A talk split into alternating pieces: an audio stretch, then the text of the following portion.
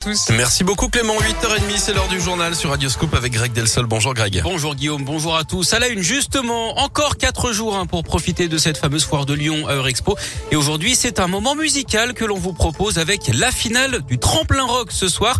Marie Rigaud est la directrice du festival Printemps de Pérouge et elle nous en dit plus. Donc on a quatre groupes, alors vraiment euh, de super niveau, qui vont se produire euh, donc sur la scène de la foire de Lyon avec un jury non des moindres. Donc Philippe Manœuvre va nous rejoindre pour être président du jury. Il y aura bien sûr Hard Rock Café de Lyon, le Printemps de Pérouge, Michael Jones et Kent pour euh, finalement élire un lauréat qui aura, et c'est quand même ça l'information importante, qui aura la chance complètement dingue, je peux vous dire qu'ils y croient d'ailleurs pas, aucun, d'entre eux, de se produire sur la scène du mythique groupe Kiss qui fait donc sa tournée mondiale et qui fera une de ses dates euh, sur euh, la scène du Printemps de Pérouge au Polo Club en juin prochain, le 30 juin.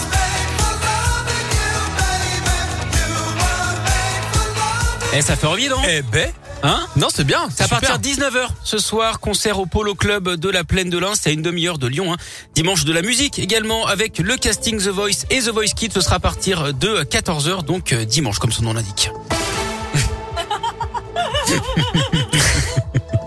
La colère de nombreux automobilistes lyonnais depuis le début du mois, c'est par l'application Flaubert donc il faut payer son stationnement à Lyon. Sauf qu'il y a énormément de bugs, impossible d'être géolocalisé, de faire reconnaître son compte en banque ou son statut de résident.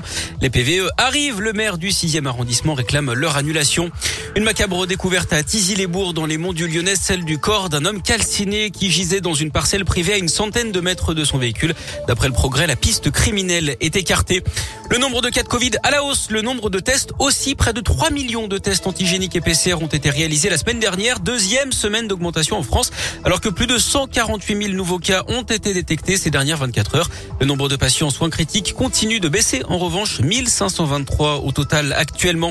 Les suites des tirs de paintball sur la préfecture lundi soir par le collectif des Dalton. D'après le progrès, trois personnes ont été interpellées et placées en garde à vue mercredi après-midi dans le cadre de l'enquête. Les investigations devront déterminer s'ils ont participé à ces tirs qui visaient à tort les appartements du préfet de Pascal Mayos, alors qu'il s'agissait en fait d'un bâtiment administratif.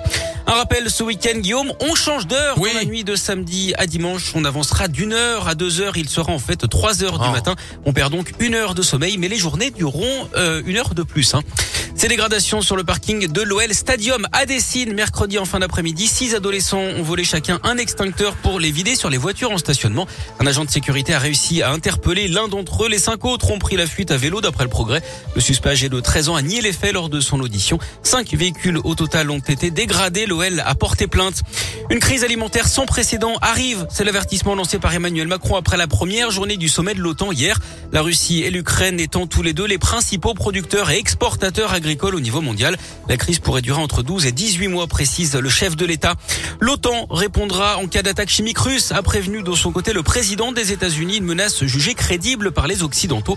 L'organisation va fournir du matériel spécifique à l'armée ukrainienne pour se protéger d'une éventuelle attaque chimique, bactériologique ou nucléaire.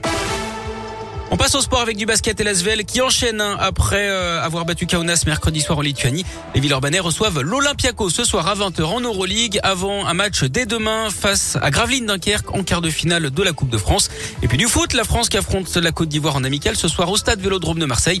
C'est à 21h15 sur M6. On termine bien sûr par ses félicitations Anaïs Pirolet. Bravo À 24 ans, notre cuisinière lyonnaise vient eh de ouais. se classer septième des Bocuse d'Or Europe. Elle participera donc à la finale. Ce sera en janvier prochain. Ça se passe passera du côté du Sira à Lyon.